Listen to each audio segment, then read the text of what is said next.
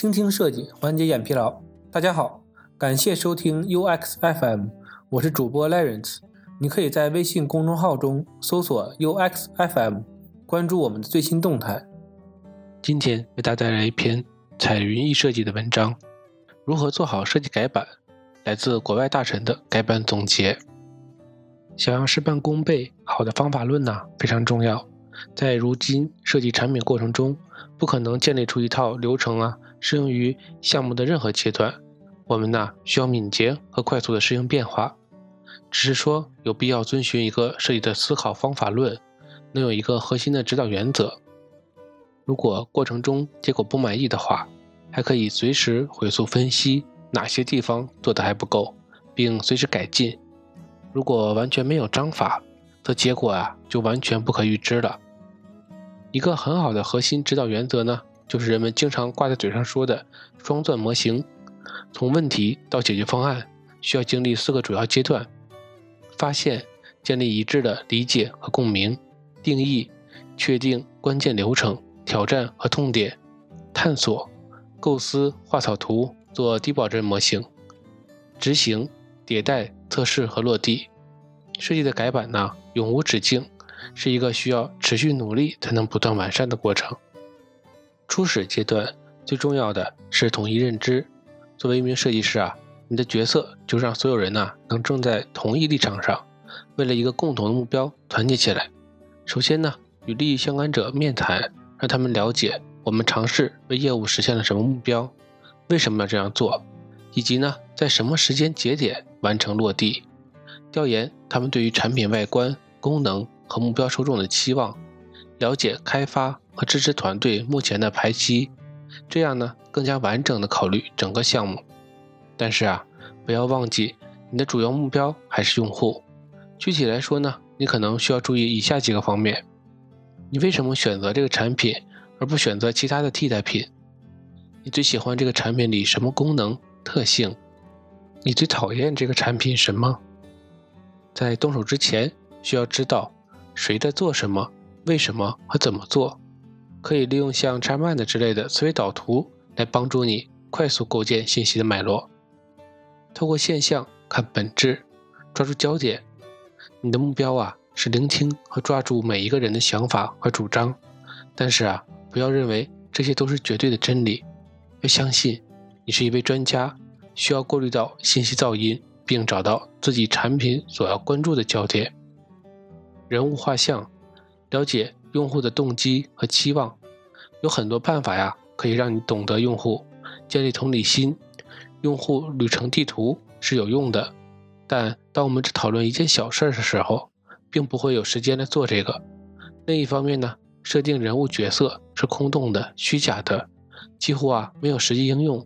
你能做的一件事啊，就是列出用户会做什么，这将帮助你了解用户的动机。和期望，解构现有的设计，在设计师准备开始重设计时所犯的最大错误啊，就是完全抛弃掉现在的设计。要知道，最初解决方案中可能进行了大量的思考和研究。你的目标呢，是需要仔细检查当前的设计，尝试理解它是如何工作的，以及呢每个决策背后的意图。数据分析有理有据。一旦你把注意力啊集中在一些关键领域，就需要了解做这些设计之后数据表现会如何。因为啊我们进行重设计，所以呢有机会从分析中学习并验证真实的设计表现，而不是凭空臆断。当需要向大家证明你的设计决策时呢，使用数据是最有说服力的证据。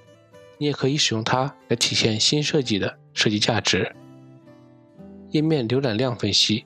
追踪访问者在不同页面的入口和出口，他们的使用浏览器和屏幕的大小，以及呢他们来自哪里。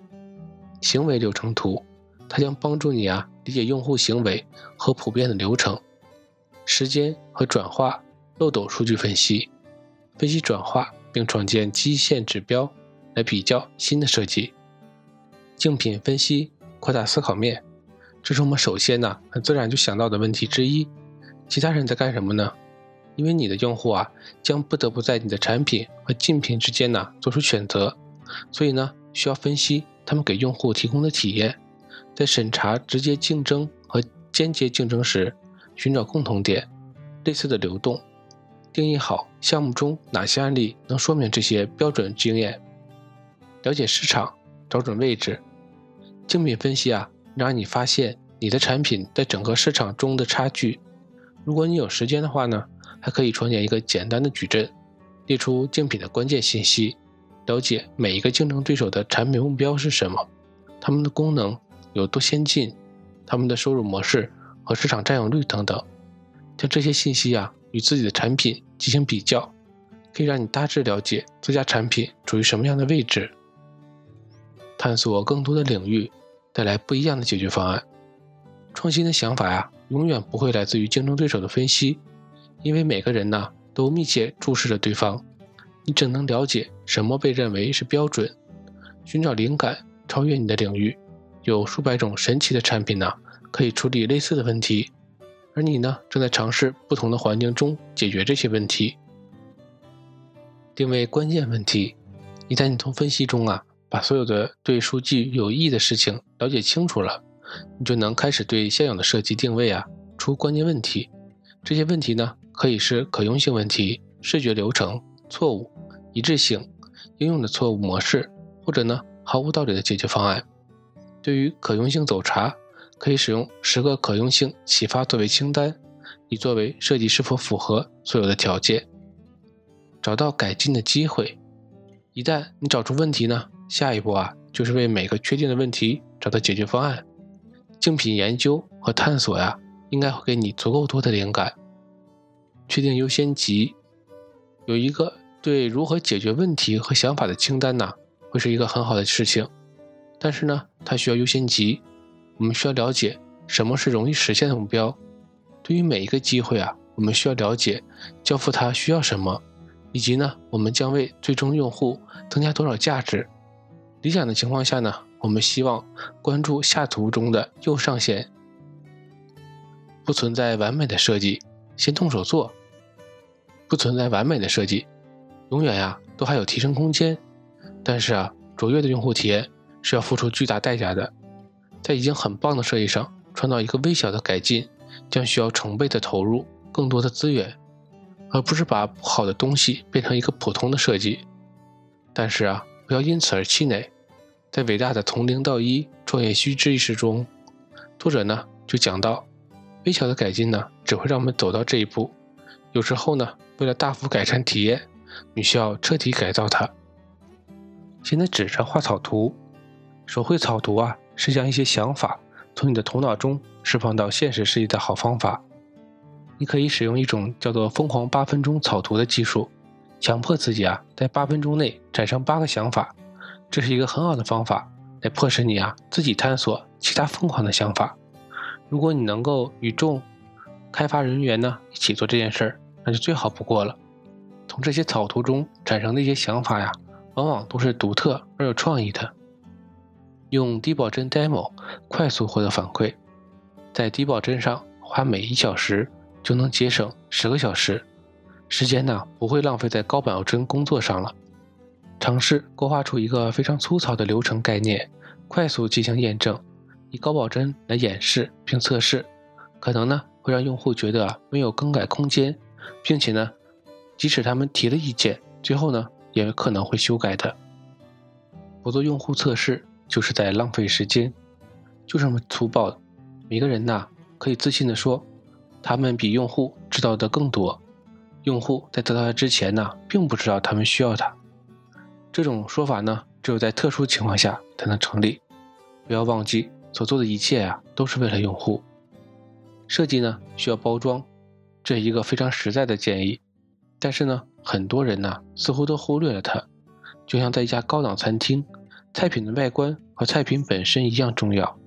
如果你花了几个月的时间来设计，那么就应该花点时间在展示上。用户不喜欢改变，一旦从设计产品交付给最终的用户，每个人呢都期待着用户的兴奋和来自用户的赞扬，结果呢却发现效果可能正好相反。这个阶段呢，需要耐心。用户讨厌改变，不管最初的设计有多糟糕，但是啊，他们已经习惯了。现在呢，他们需要学习新的东西，监测分析发布后啊，用户做了哪些适应性动作，给他们一些时间来恢复，并爱上一个新的设计。通过一些上下文帮助和指导，给出简单的特性提示。优化无止境，设计过程永不停止。新的模式出现了，用户啊可以用更多的工具，但真正理解正在解决问题的，并帮助用户毫不费力的解决它时，就会出现流畅的用户体验了。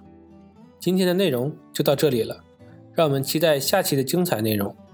你可以在播客的文稿中找到我们的联系方式，欢迎给我们投稿或者提出建议，让我们一起把节目做得更好。